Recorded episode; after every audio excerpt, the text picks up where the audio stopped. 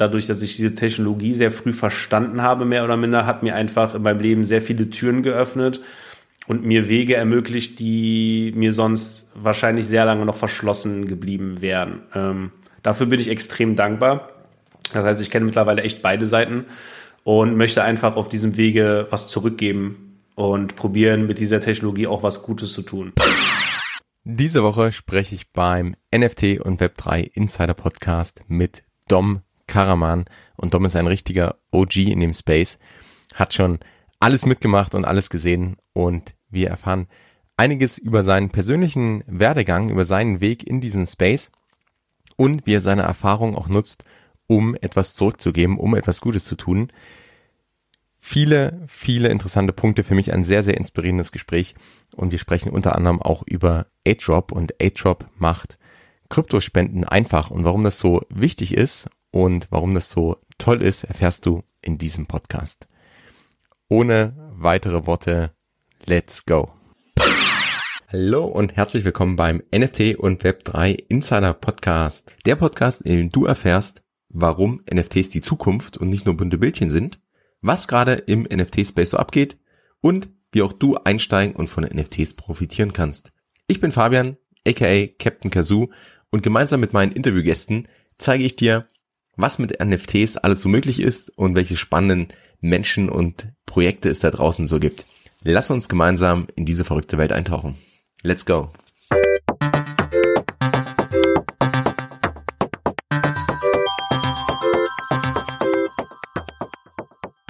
Welcome back beim NFT und Web3 Insider Podcast. Ich habe heute Dom zu Gast. Dom ist schon ewig im Space unterwegs, auch auf ganz vielen Ebenen aktiv und ich freue mich wahnsinnig aufs Gespräch. Wird sicherlich sehr abwechslungsreich, sehr unterhaltsam. Von daher herzlich willkommen im Podcast, Dom. Und für die, die dich nicht kennen, stell dich doch vielleicht nochmal kurz vor. Wer bist du und was machst du so? GM, GM, äh, ja, ich bin Dom, bin 30 Jahre alt, komme aus dem schönen Köln, ähm, wie du schon erzählt hast, bin ich sehr lange schon im Space aktiv. Äh, kurz ein, zwei Worte zu meinem Background. Ich habe Grafikdesign gelernt, äh, war kurz im Marketing unterwegs. Dann schon relativ früh mit Krypto in Berührung gekommen. Ich habe einen Freund gehabt, der äh, eine VPN-Company hat, also für, für Private Networks. Das heißt, der war schon immer sehr, sehr technisch, sehr früh mit Sachen dran. Habe mich dann 2009 schon gefragt, ob ich mit ihm mal Bitcoin meinen will. Für mich war das alles noch so, hm, keine Ahnung, hört sich irgendwie ein bisschen komisch an ne? und VPN ist jetzt auch nicht das seriöseste Business, also keine Ahnung, war auf jeden Fall nichts für mich, habe ich erstmal Abstand von genommen. Ähm, dann, wie gesagt, später noch im Zuge einer Ausbildung und meines Fachabis, was ich sehr, sehr spät gemacht habe, erst äh, Grafikdesign gelernt, habe dann gefreelanced eine Zeit lang und dann hat mich 2015 ein Klient äh, darauf angesprochen, ob ich Kryptowährung akzeptiere, also Bitcoin, Ethereum, und dachte ich mir, hey, habe ich doch schon mal gehört. Äh, sollte ich mir vielleicht noch mal anschauen, wenn es das nach sechs Jahren immer noch gibt. Wie gesagt, ich hatte es eigentlich schon eine Spinnerei gehalten. Äh, ja, dann ein bisschen tiefer ins Thema reingegangen, sehr schnell kapiert, worum es da geht, konnte mich sehr gut mit den Kernwerten dieses ganzen, äh, dieser ganzen Blockchain-Geschichte quasi identifizieren. Also es hat mich einfach von Anfang an sehr fasziniert, dieser Dezentralitätsaspekt, ähm, Selbstbestimmtheit, gewisse Instanzen, zu eliminieren. Ja, das hört sich so böse an, aber einfach gewisse Instanzen rauszunehmen, was halt, äh, wie gesagt, wieder zur Selbstbestimmtheit. Äh, ja, ist auch jetzt egal. Ähm, auf jeden Fall fand ich das alles sehr, sehr spannend. Dann erstmal sehr lange Zeit von dieser, äh, Part von dieser ganzen Sache gewesen, eher aus einem Investmentstandpunkt. Ich dachte mir, hey, ich glaube, das könnte irgendwann einfach wirklich die Zukunft werden. Habe dann angefangen, viele meiner äh, Freelance-Erträge quasi in, in, Bitcoin zu horten auf einmal. Also habe irgendwie von Anfang oh. an, ich weiß nicht, woher das kam, ich habe es ja alles auch noch nicht so ganz verstanden, aber auf jeden Fall ein großes Urvertrauen in diese Technologie gehabt. Und dachte mir, ich kann mir irgendwie nicht vorstellen, dass es das in 20 Jahren nicht mehr gibt, sondern eher, dass es in 20 Jahren die Norm sein wird. Ähm, ja, da ans Investment gebunden quasi über die ganzen Jahre, das so verfolgt, wie es sich entwickelt hat. Das heißt, ich habe wirklich von der ersten ICO, die es überhaupt gab, bis zu den dann äh, IDOs waren das dann, glaube ich, die späteren Dinger. Die ersten NFTs, Crypto Kitties, also wirklich von Anfang an alles so leicht von der Seite quasi so aufgeschnappt, immer mal wieder reingelesen, weil man kümmert sich ja dann um, doch um die Dinge, in die man investiert. Ähm, aber diese war noch nicht wirklich dieser Partizipierungsgedanke dabei. Ne? Es ist halt mhm. irgendwie eher so ein einsames Ding, sag ich mal. Die Leute, mit denen ich darüber geredet habe über das Thema, die haben es erst richtig verstanden. Also kannst dir vorstellen, als ich dann 2015 angefangen habe, die Leute damit zuzutexten, die haben mich angeguckt ja. wie ein Auto. Ne? Äh, das wurde mit den Jahren ein bisschen besser. Ähm, großen Aufschwung gab es ja bekanntlich 2017, das ist glaube ich das Jahr, in dem die meisten Leute irgendwie an Krypto geraten sind, weil Bitcoin halt einen riesigen Uptrend hatte und für sehr viel Medienpräsenz gesorgt hat, also Medienrummel. Ähm, ja, mich immer wieder mit Leuten unterhalten, auch mal ein paar Freunde zum Glück früh mit reingebracht. Ähm, aber das heißt zum Glück, jetzt gerade sind wir wieder an einem, an einem anderen Ende der Kette, aber okay. Ich habe auf jeden Fall meine Aufklärungsarbeit da probiert zu tun. Ähm, ja, und dann, ich glaube, Ende 2020, Anfang 2021 so langsam das Thema NFTs kennengelernt. Äh, da das erste Mal so von gehört, auch bei Hype News, ehrlich gesagt, weil ähm, ja, du kennst das ja ähm, immer wieder gerade in Richtung Blockchain und so, da sprechen dann Leute an, hey, hast du von dem Coin gehört, hast du das gehört, jetzt kann man dies machen.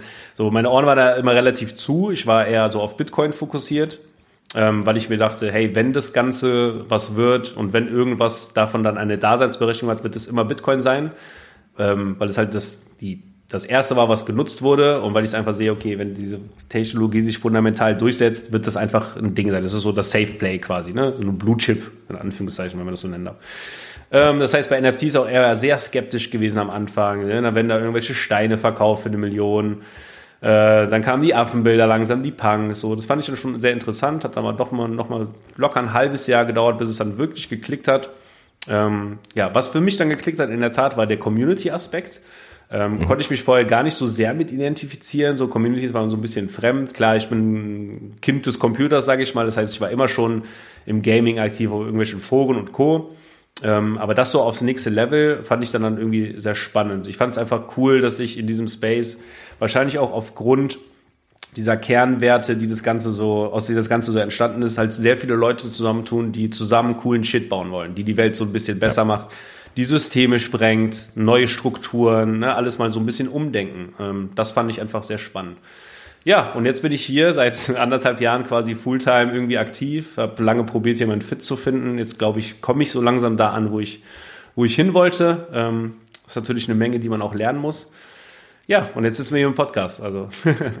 ja, super spannend. Jetzt sind wir schon voll drin in der Historie und das ist ja auch schon, also man sagt ja immer, die, die Monate vergehen hier in diesem Space wie Jahre, ne, weil so viel passiert. Und ich meine, du, 2009 ist ja wirklich ganz, ganz am Anfang, dass du das erstmal so von Bitcoin gehört hast. Und ich habe auch, ich beobachte oft so das Muster und es war bei mir ganz genauso, dass man das erste Mal von hört und dann tut man es irgendwie ab und hält es vielleicht irgendwie noch für ein Scam oder denkt, hey, das, keine Ahnung, dieses Magic Internet Money und es funktioniert alles nicht.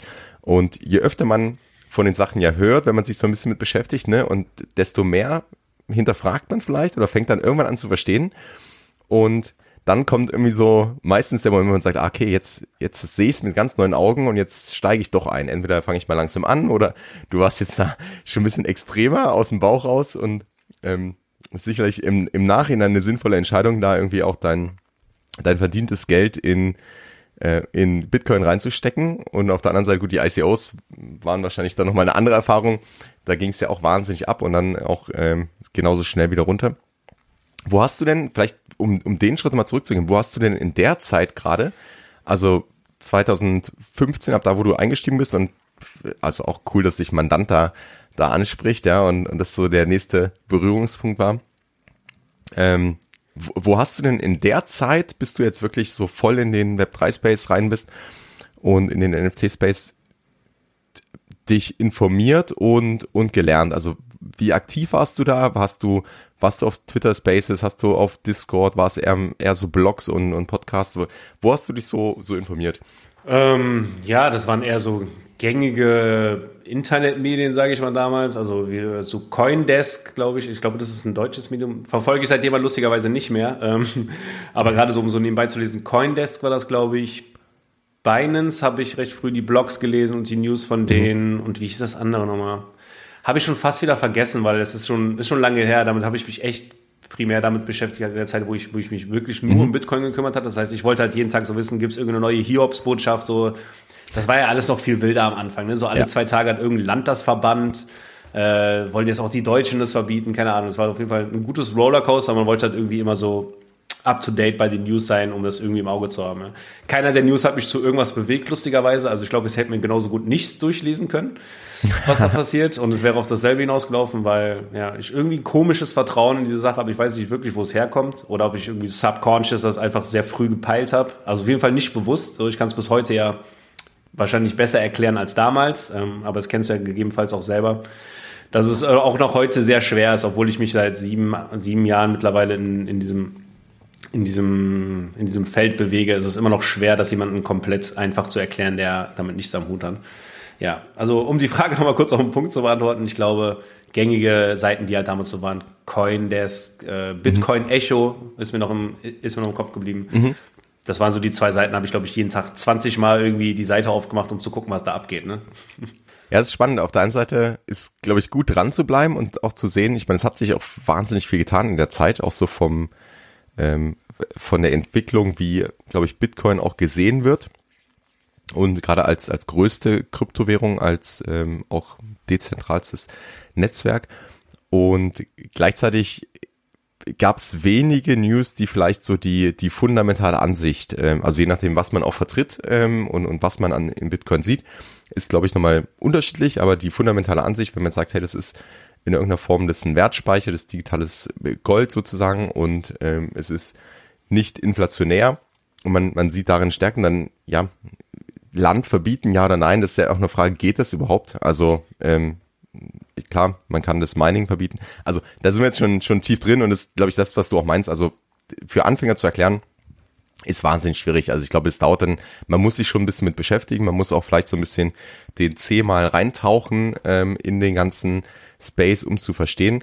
Und da sind wir, da können wir eine gute Brücke bauen Richtung NFTs, weil da beobachte ich ganz oft, dass das Menschen leichter fällt, das System ähm, ein Stück weit zu verstehen oder das Konzept dahinter zu verstehen. Also als Währung, Krypto als Währung ist das eine und auch, dass die, dass die Blockchain in dem Sinn nicht veränderbar ist, dass sie dezentral ist, das, das sind noch Sachen, die kann man noch verstehen. Und bei NFTs sehe ich es ab und zu so, da interessiert es die Leute gar nicht. Die finden einfach cool, ähm, dass sie da ein Bild ver verkörpert, das ja super, ja, das, das kann man gleich erkennen. Und dann finden sie es einfach cool, dass das sozusagen die Eintrittskarte in eine Community ist, beispielsweise.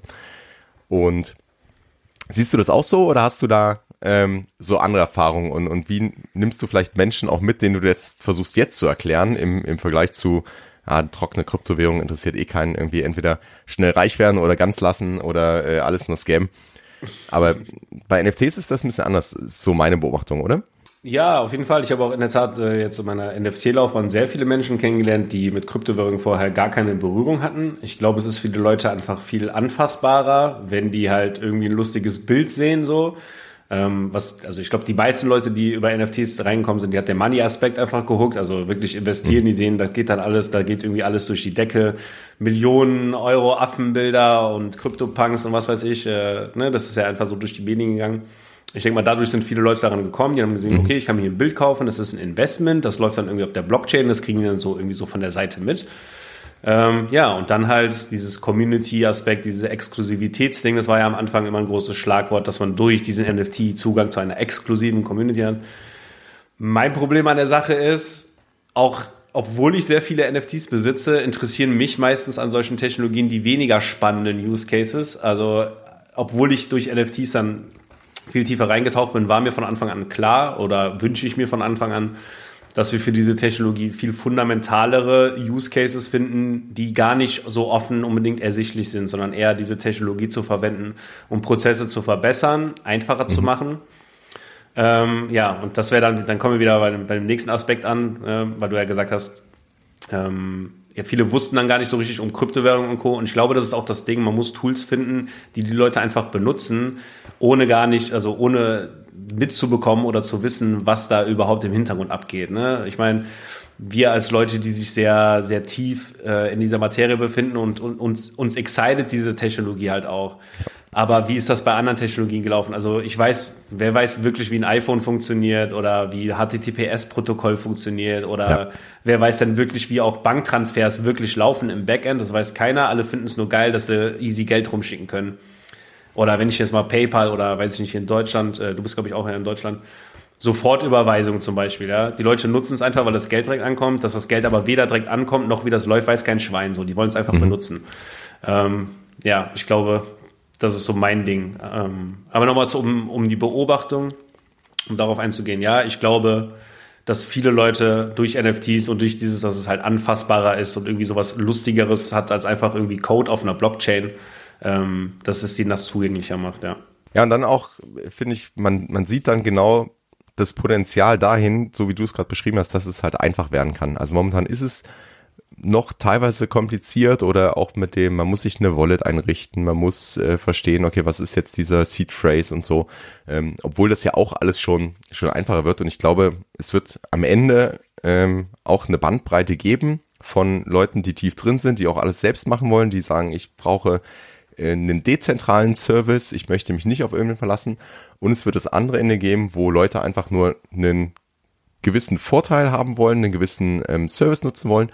Und dafür muss es möglichst einfach sein. Und ob da jetzt jemand dazwischen steht, als Organisation, als Unternehmen, wie auch immer, dann ähm, das ist gar nicht so wild. Also es muss nicht alles äh, dezentral sein. Ja? Und ich, das ist auch so die, das ist ja eine Debatte, die, die wir im Space ganz oft sehen, ähm, so die Dezentralisierungsmaxis, oder es gibt ja auch dann die Bitcoin-Maxis, Ethereum-Maxis, wie auch immer. Ähm, aber ich sehe es wie du. Also ich glaube, es wird einfacher werden und es werden Use Cases kommen, die, da geht es dann um den Use Case und weniger darum, dass es jetzt äh, da die, die Blockchain zugrunde liegt und dass man ganz genau weiß, wie ein Block gemeint oder validiert wird oder wie auch immer, ja. Ähm, und ich glaube, da haben wir auch eine, eine Parallele, dass wir beide so auf der auf der Suche waren seit ein paar Jahren und uns da in diesem in diesem Space irgendwo wiederfinden, dass es irgendwie coole coole Leute sind, viel viel Innovation, dass man sich das so ein bisschen ausprobieren kann. Und jetzt hast du schon gesagt, du, du findest so langsam deinen, deinen Weg und, und deinen Platz. Ähm, wo ist das und was, was machst du da gerade? Ähm, ja, mittlerweile hat sich auch quasi so drei Bereiche bei mir ein bisschen reduziert. Ich habe echt so, wie gesagt, sehr wild Sachen gemacht. Ich hatte kurz mit einem Kollegen quasi so eine, so eine Discord Security Agency, als der, als der Bullmarkt war, äh, wo wir uns halt darum gekümmert haben, dass die Web 3 Communities äh, Discord-seitig abgesichert sind, weil halt so viel, das ist auch wieder ein großes Thema, das können wir jetzt wieder aufmachen mit Scams und was da alles mhm. gelaufen mhm. ist in dieser Hype-Phase, was eine ganz schlimme Sache war. Ähm, Genau, also die drei Sachen, die ich jetzt im Moment so mache, ist einmal, ich beschäftige mich sehr viel mit Onboarding, das heißt Leuten, Individuen, Firmen, ähm, die Technologie, diese ganzen Space ein bisschen näher zu bringen.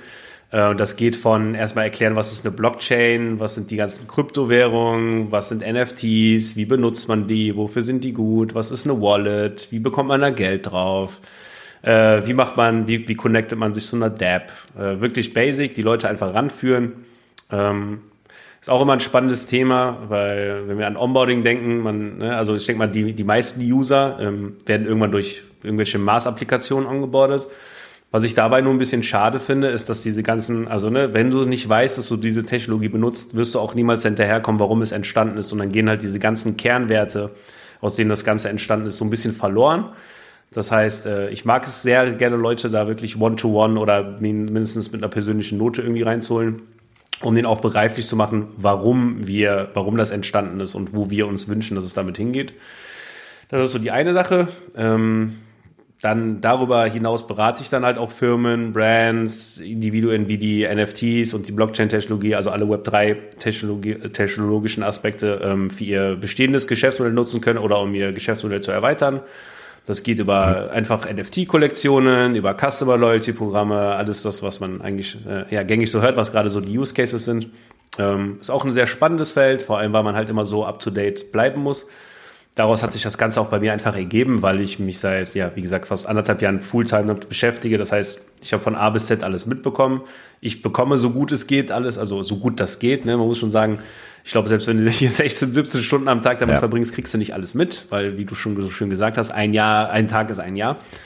Ähm, aber genau, das ist einfach was so natürlich damit einhergeht, weil ich ja immer so probiere, am, am Puls der Zeit zu bleiben. Mhm. Ähm, ja, und das dritte, das, was ich jetzt eigentlich hauptsächlich mache, ist, ich arbeite bei einem Startup, das heißt AidDrop. Ähm, wir ermöglichen es quasi, oder wir übernehmen den Prozess von Spenden in Kryptowährungen zu Fiat-Geld auf der Seite der Non-Profit-Organisationen. Ähm, ja, daran bin ich gekommen. So in allem das, was ich mache, probiere ich immer irgendwie so, so einen guten Kern zu haben. Und besonders dadurch, also ich persönlich habe ich jetzt eben nicht erwähnt, aber ich komme eigentlich aus sehr sozial, äh, sozial schwachen Verhältnissen. Das heißt, klar, ich habe mich dann mit Freelancing so ein bisschen über Wasser gehalten, war aber auch mit allem sehr spät dran. Ich glaube, ich habe mit 25 mal mein Fachabitur mal irgendwann zu Ende gehabt oder 26. Ähm, das war wirklich dann kurz bevor ich das Ganze entdeckt habe. Ähm, ja, und dieses, ne, also dieses Investment, was ich damals gemacht habe und dadurch, dass ich diese Technologie sehr früh verstanden habe, mehr oder minder, hat mir einfach in meinem Leben sehr viele Türen geöffnet und mir Wege ermöglicht, die mir sonst wahrscheinlich sehr lange noch verschlossen geblieben wären. Ähm, dafür bin ich extrem dankbar.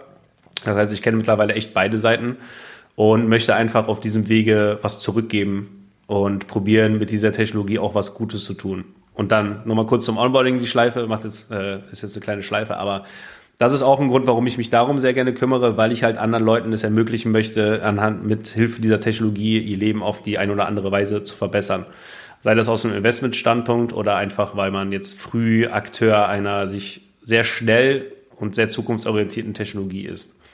Äh, ja, das sind so die drei Sachen, die ich tue. Cool. Also Hut ab dafür schon mal und ähm, finde ich, finde ich beeindruckend, wie du da diesen, diesen Weg auch gegangen bist und jetzt eben das, das zurückgeben und da können wir gleich noch ein bisschen ins, ins Detail gehen. Gerade A-Shop ist ja so eine Lösung wirklich für ein Problem, was, was existiert, weil wir eben da irgendwo noch früh sind und ich glaube, weil noch viel nicht reguliert ist und da einfach gewisse Komplexitäten sowohl technisch als auch steuerlich als auch vom ganzen Konzept her stehen.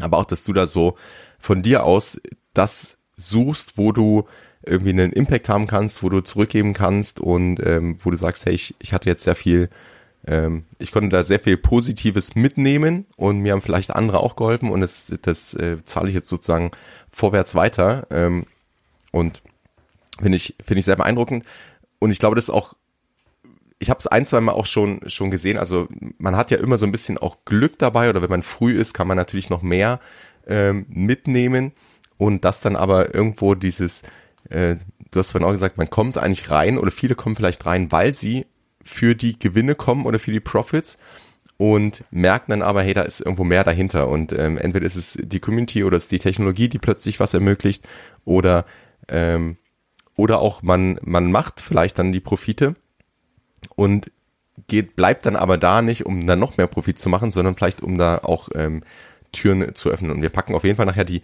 die Shownotes auch zu dir, äh, andersrum die Links in die Shownotes äh, zu dir. Das heißt, wer da am Onboarding Interesse hat oder auf einen Austausch, der ähm, kann dich dann direkt ansprechen. Und jetzt nochmal die, die, den ähm, Connect zurück zu, zu A-Shop. Ich glaube, das ist auch äh, eine Lösung für wirklich ein Problem, wenn so das Beispiel ist, ja, man hat jetzt entweder gute Profits gemacht oder auch vielleicht als Unternehmen ähm, oder da ein Unternehmen aufgebaut. Man möchte jetzt natürlich auch in dieser Welt ähm, spenden oder vielleicht auch in Kryptowährungen spenden. Und das hat ja wahnsinnig viel Potenzial, also aus ähm, verschiedenen Gesichtspunkten, ja, und wir haben das auch bei der bei der Ukraine gesehen, wie dann plötzlich, wie gut sowas funktionieren kann, auch Fundraising vielleicht über über Krypto zu machen. Ähm, und es gibt auch das Interesse von Leuten, die spenden wollen. Auf der anderen Seite gibt es aber ganz viele, die, die vielleicht den Bedarf haben, aber eben weder die, die Manpower noch das Know-how, sich da reinzuarbeiten, weil es eben nicht einfach ist wie ähm, gerade in, in Deutschland heute mit einer Banküberweisung und dann gibt es eine Spendenquittung, dann ist alles gut, sondern da haben wir Komplexitäten auf beiden Seiten. Ähm, wie bist du bevor wir da reinsteigen, wie es funktioniert, wie bist du dazu gekommen ähm, und wie hat sich die Idee vielleicht auch weiterentwickelt? Oder wie, wie, wie kam so überhaupt dieser, ähm, ja, die, dieses Entdecken, hey, da, da ist ein Need und man, man kann da wirklich was tun und man kann da mit dem Know-how, was ihr habt, auch relativ einfach vielleicht was tun und äh, das dann aufbauen. Also sind jetzt zwei Fragen. Ich glaube, also erstmal, wie bin ich da rangekommen und wie ist das Ganze entstanden? Ähm, sind zwei ganz verschiedene Geschichten, weil ich bin erst äh, einige Monate nach quasi Entstehung von Atro eingestiegen. Ähm, ja, das Ganze ist unter dem, also in dem Gedanken entstanden. Wir haben einen Founder, der ist schon sehr lange im Fundraising aktiv. Das ist der Rainer Rother, der hat schon, glaube ich, vor, äh, ist jetzt wild mit den Zahlen, aber ich äh, sag einfach mal sowas schon im Kopf. Knapp vor 20 Jahren wahrscheinlich, wo so Bluetooth gerade eine neue Technologie war hat er da schon sein erstes Startup gehabt und hat irgendwie Bluetooth mit Fundraising verbunden. Wie das jetzt genau funktioniert, frag mich nicht. Ähm, ist auf jeden Fall ein Kopf, der immer sehr probiert, äh, neue Technologien mit Fundraising-Methoden zu verknüpfen. Ähm, war auch sehr, war auch relativ früh im Crypto-Space aktiv. Wollte dann mit einem Partner zusammen, ich glaube, es war sogar ein SOS Kinderdörfer spenden oder eine andere MPO, ähm, also einfach Kryptospenden und die haben die Spenden aber nicht angenommen und dann haben sich bei dem halt ein paar Fragen gegeben, so warum warum geht das nicht? Er hat mit den MPOs Gespräche geführt, der hat halt wie gesagt durch seine Historie einen guten Draht dazu.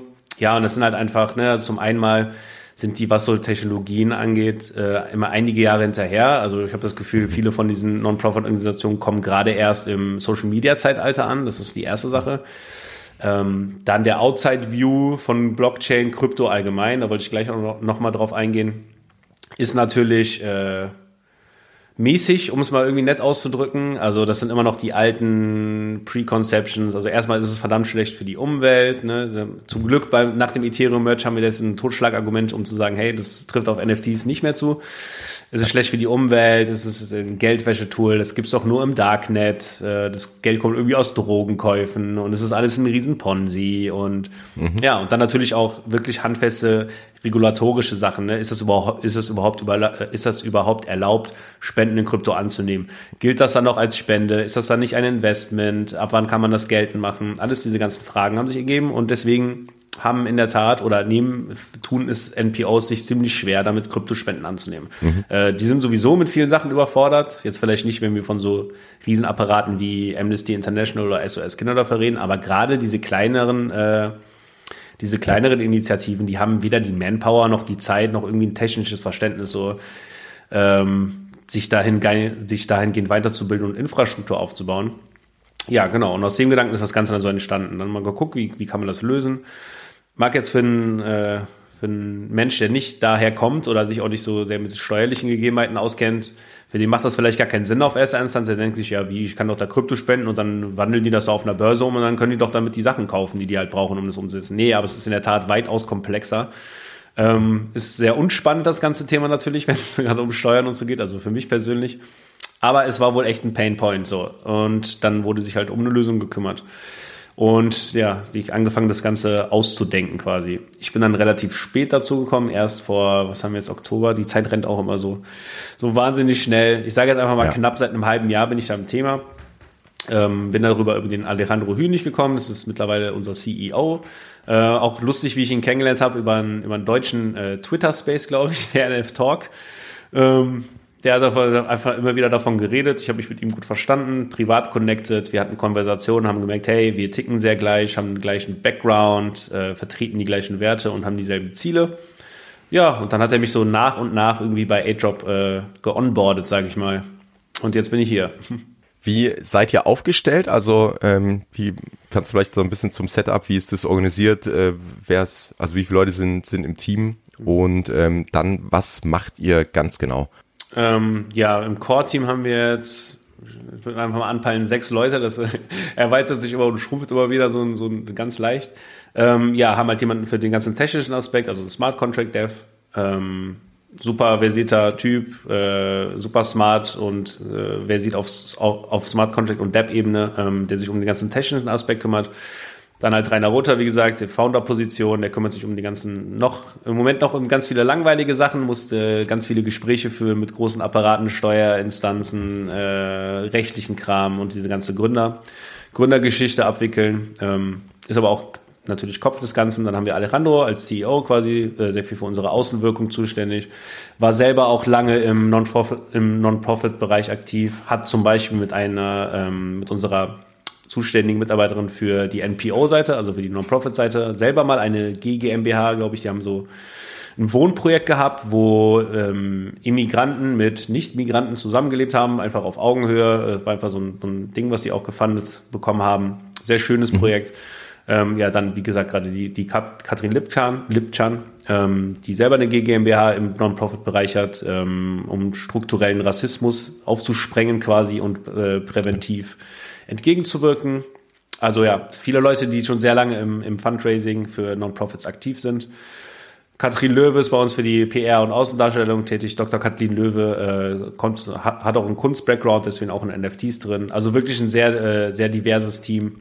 Ähm, Daniel Rotter für PR, Marketing und Branding und die ganzen Geschichten. Ich könnte jetzt auch weitermachen. Wir haben, glaube ich, noch fünf oder sechs Partner, mit denen wir zusammenarbeiten. Aber bevor ich hier das ganze Team so ausführlich vorstelle, mache ich hier mal einen Punkt. Nee, genau. Einfach nur, dass man, dass man weiß, hey, das sind mehrere Leute ähm, und es hört sich an, ihr habt alle, also sehr divers aufgestellt, sehr, ähm, sehr viele Skills, die da zusammenkommen und vor allem ja. die gemeinsame Mission da ähm, Gutes zu bewegen. Und ich glaube, es ist auch, ihr seid als Non-Profit auch registriert, richtig? Also ihr seid auch selbst. Ähm Wichtiger Aspekt, ja. Das vergesse ich oft zu sagen. Ja, wir sind selber eine, eine Non-Profit-Organisation, deswegen können wir auch, ähm, so, wenn ich das nochmal auf den Use Case zu sprechen komme, also das, das Most Basic, was wir machen, jetzt in erster Instanz, ist es, wie gesagt, Non-Profits äh, zu ermöglichen, Kryptospenden anzunehmen. Das heißt, wir erhalten eine Spende in Krypto. Das läuft, dass man sich über unser Portal quasi einen Pot minden kann. POD steht für Proof of Donation. Den gibt es jetzt in fünf verschiedenen Werten. Das geht von 0,05 ETH bis zu 10 ETH. Ähm, das gilt quasi, ist ein Soulbound NFT auf Ethereum. Ähm, gilt dann quasi als digitales Spendenzertifikat. Ähm, diese Pots spiegeln momentan noch einen der 23 offiziellen Spendenzwecke wieder, die wir bedienen. Das geht von Rass, also Anti-Racism über Education, über ähm, ja, schlag mich tot, LGBTQ, A+, äh, Crypto Adoption, alle möglichen Kategorien, die man in Deutschland so fördern kann, bieten wir an. Ähm, hinter diesen Kategorien stehen dann Non-Profit-Organisationen, mit denen wir partnern. Ähm, ja, das sind alles Organisationen, mit denen wir wirklich persönlich in Kontakt sind. Das heißt, wir äh, selektieren da schon sehr stark ähm, und arbeiten vorrangig mit Non-Profit zusammen, die sich trauen, an dieses ganze Krypto-Thema ranzugehen. Ähm, und halt auch in Dialog mit Spendern und mit Projekten zu treten, die, die spenden und äh, das Ganze fördern.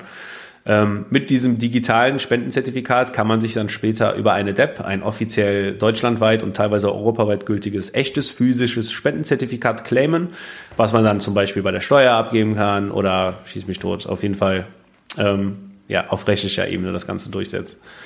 Genau, das ist das, was wir so tun. Ähm, momentan gehen wir quasi jetzt langsam in unsere Beta-Phase über. Ähm, da ist es quasi unser Ziel, eine kleine Hand an engen Partnern auf Web3 auf, 3, auf Web3 Seite zu finden und die mit ähm, Non-Profit zu Matchmaking nennen wir das einfach mal. Mhm. Das heißt, äh, ja, wir suchen halt Spender für diese Initiativen, ähm, bringen die beiden in Dialog, bauen Marketing-Initiativen, Kampagnen darum herauf, ähm, um halt auch diesen Direct Impact, das ist halt auch ein großes Problem bei, bei Non-Profits, dieses, dieses, dieser Transparenzaspekt, ähm, dem entgegenzuwirken, beziehungsweise ähm, das zu bestärken. Das heißt, wir holen die teilweise Verantwortliche von Non-Profits auf Discord-Server, in die Twitter-Spaces rein. Die gehen dann wirklich in den Dialog mit uns, mit den Projekten, erklären, hey, was machen wir mit dem Geld? Teilweise auch Leute äh, da reinholen, denen das Geld zugute gekommen ist, die dann so ein bisschen ihre Geschichte erzählen. Ähm, mhm. Ja, aber wir es einfach sehr wichtig erstmal für Storytelling finden, für die Communities der Web3-Projekte. Ähm, und ja, da deren ähm, deren User ja quasi auch teils irgendwie, auch wenn es über Ecken sind, Spender sind, die einfach äh, sehr nah mit den mit den Initiativen zusammenzubringen. Ja. Ein bisschen verquatscht, aber ich glaube, es kommt rüber. Nee, es ist, ich glaube, der Use Case ist, ist klar. Also ihr bringt letztendlich, also der, der erste Use Case ist, ihr bringt ja Leute zusammen, die spenden wollen oder vielleicht auch Projekte, die spenden wollen. Das gibt's ja auch ganz oft, die über Royalties vielleicht ein großes, ähm, einen großen äh, Fund irgendwie aufgebaut haben ähm, oder einen großen Vault und sagen, hey, wir würden gern einen Teil unserer Einnahmen auch spenden. Und die tun sich ja teilweise auch nicht so leicht, dass sie einfach sagen können, wir würden am liebsten einfach ähm, XY Ethereum überweisen ähm, auf eine Wallet. Und auf der anderen Seite gibt's aber die Abnehmer selten oder die haben dann einen, einen Rattenschwanz. Und du hast schon ähm, ja, sehr gut beschrieben, was, was da alles passiert, an was muss ich denn alles beachten. Ähm, abgesehen von dem Thema, möchte ich das überhaupt? Also möchte ich so mit Krypto in Verbindung stehen?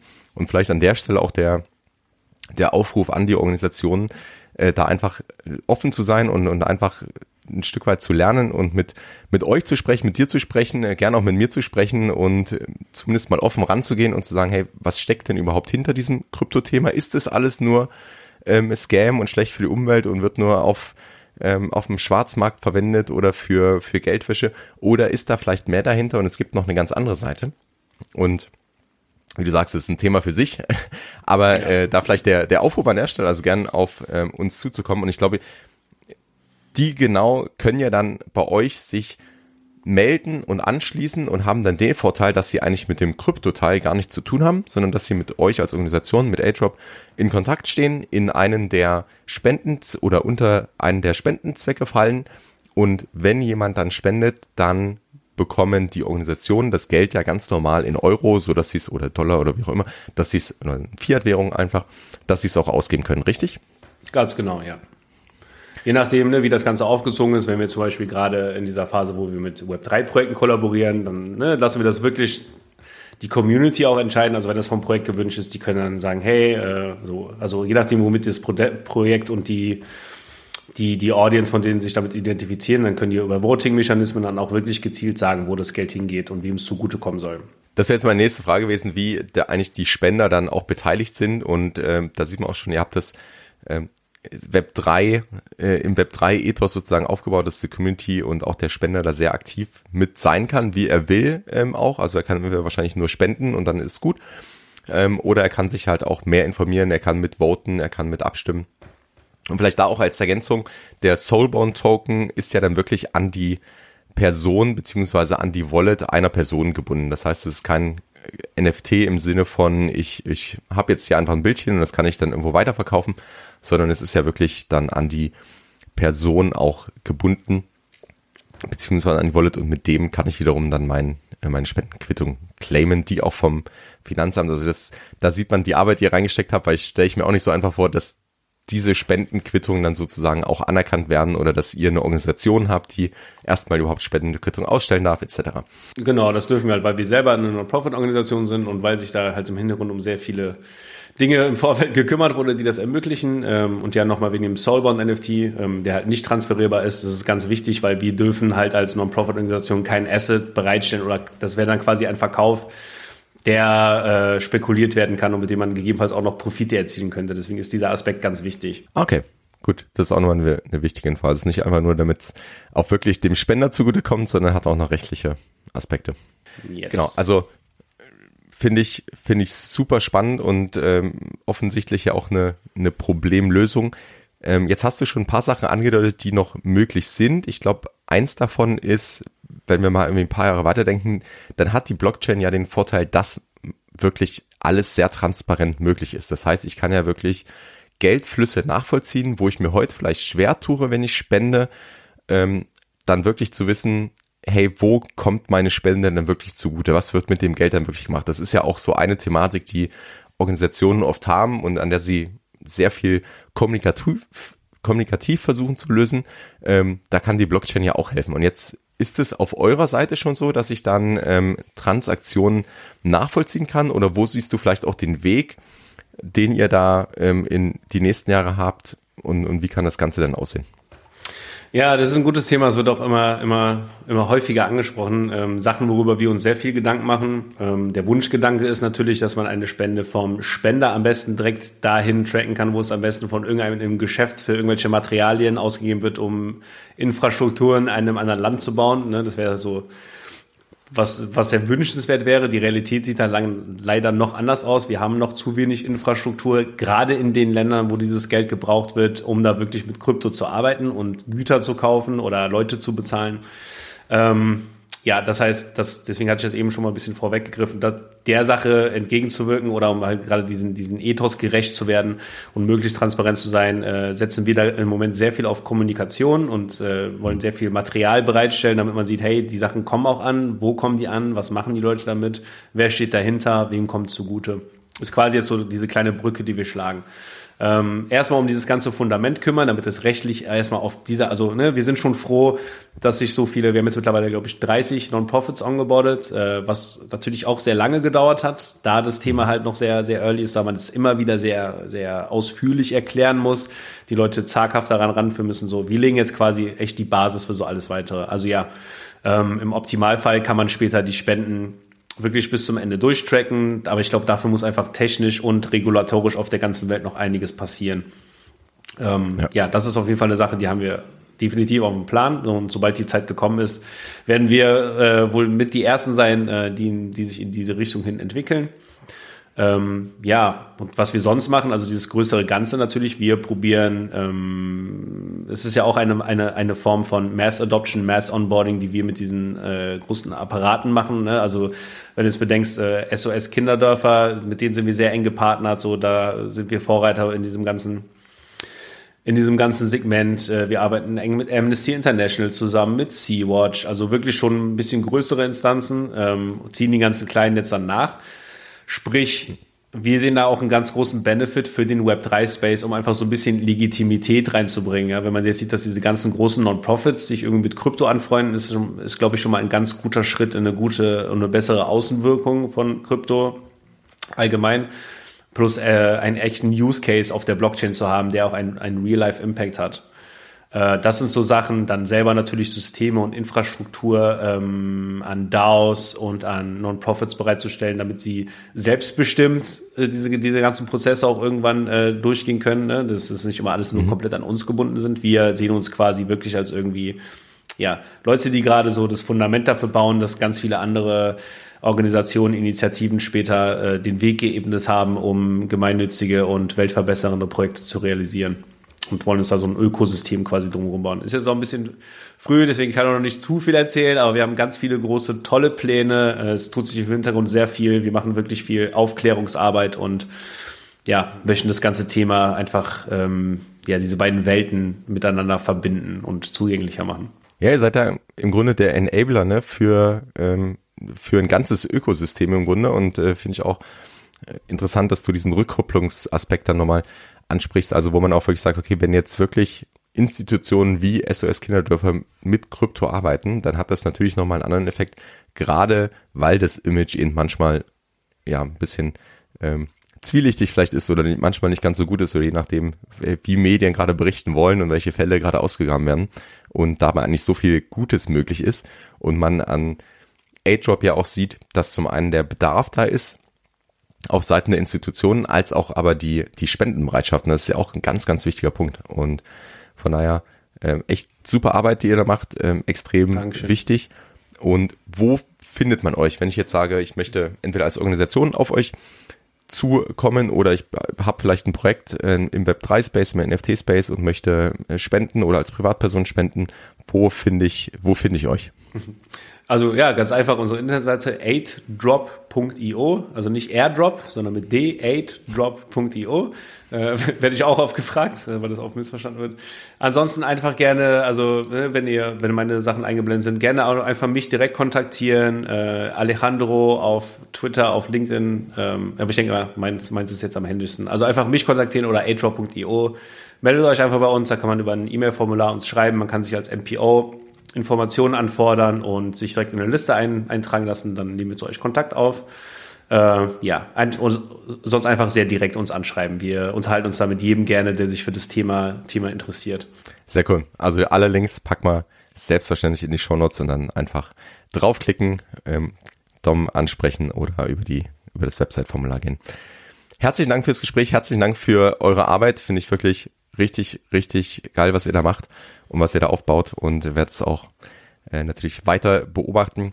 Wenn du jetzt zum, zum Ende noch einen ganz allgemeinen Tipp geben kannst, vielleicht an unsere Zuhörerinnen und Zuhörer gerade, kann alles sein, äh, Tipp, Ratschlag, Empfehlung. Was, was würdest du denen mitgeben?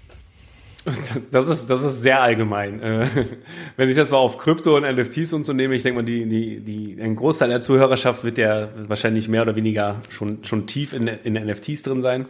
Ähm, ja, sucht euch, äh, lasst euch nicht von dem Hype immer mitreißen, sucht euch irgendwas, wo ihr an diesem Ökosystem teilhaben könnt, äh, was einen Long-Term-Nutzen für die Menschheit hat. Es muss nicht alles Charity sein, es muss nicht alles weltverbessernd sein, aber wir sind noch so so früh dran und ich habe immer das Gefühl, die Leute sind, sind immer in a rush irgendwie. Alle haben die ganze Zeit Angst, alles zu verpassen. Ähm, als jemand, der schon seit sieben Jahren dabei ist, lasst es euch gesagt sein, die meisten Konversationen über Use Cases hatte ich schon vor sieben Jahren. Es dauert alles unglaublich lange. Wir sind früh dran. Atmet durch und sucht euch irgendwas Sinnvolles, äh, was ihr hier in diesem Ökosystem tun könnt. Es ist eine wahnsinnig aufregende Technologie, mit der wir eine Menge bewegen können. Ähm, probiert Modelle umzudenken und euch einfach irgendwie langfristig zu orientieren. Also don't, don't, don't buy the hype ist irgendwie so mein, mein Statement. This genialer Tipp ähm, hatte ich so auch noch nicht an der Show, aber unterschreibe ich äh, genau zu 100 Prozent ähm, und finde ich sehr wertvoll. Dom, vielen Dank fürs Gespräch. Vielen Dank, dass ich hier sein durfte. Es hat eine Menge Spaß gemacht. Äh, auch nochmal danke, dass du uns hier ein bisschen äh, Exposure bringst für die Sache. Wie gesagt, wir probieren echt was Gutes zu bewegen und äh, ja, sind über alles dankbar. Dafür gerne und wir sehen uns bald wieder. Wir hören uns bald wieder. Bis zum nächsten Mal. Peace and out. Du kennst das bereits. Dieser Podcast dient der Information, der Inspiration, der Weiterbildung, ein wenig der Unterhaltung, aber es ist keine Finanzberatung. Das Einzige, wo ich dich beraten kann, ist zu deinen Podcast-Einstellungen. Wenn du jetzt in Spotify oder Apple, iTunes, wo auch immer du diesen Podcast hörst, in die Einstellung gehst, kannst du den Podcast direkt abonnieren und verpasst keine Folge mehr. Außerdem freue ich mich riesig, wirklich riesig über Bewertung. Das heißt, lass mir gerne eine Bewertung da und schau auch unbedingt in den Show Notes vorbei. Hier findest du zum einen den Discord-Server von Ben und mir, die NFTX Lounge, wo wir uns in einer kleinen und feinen Community zum Thema NFTs austauschen. Ansonsten hören wir uns in der nächsten Folge. Bis dahin, Peace and out.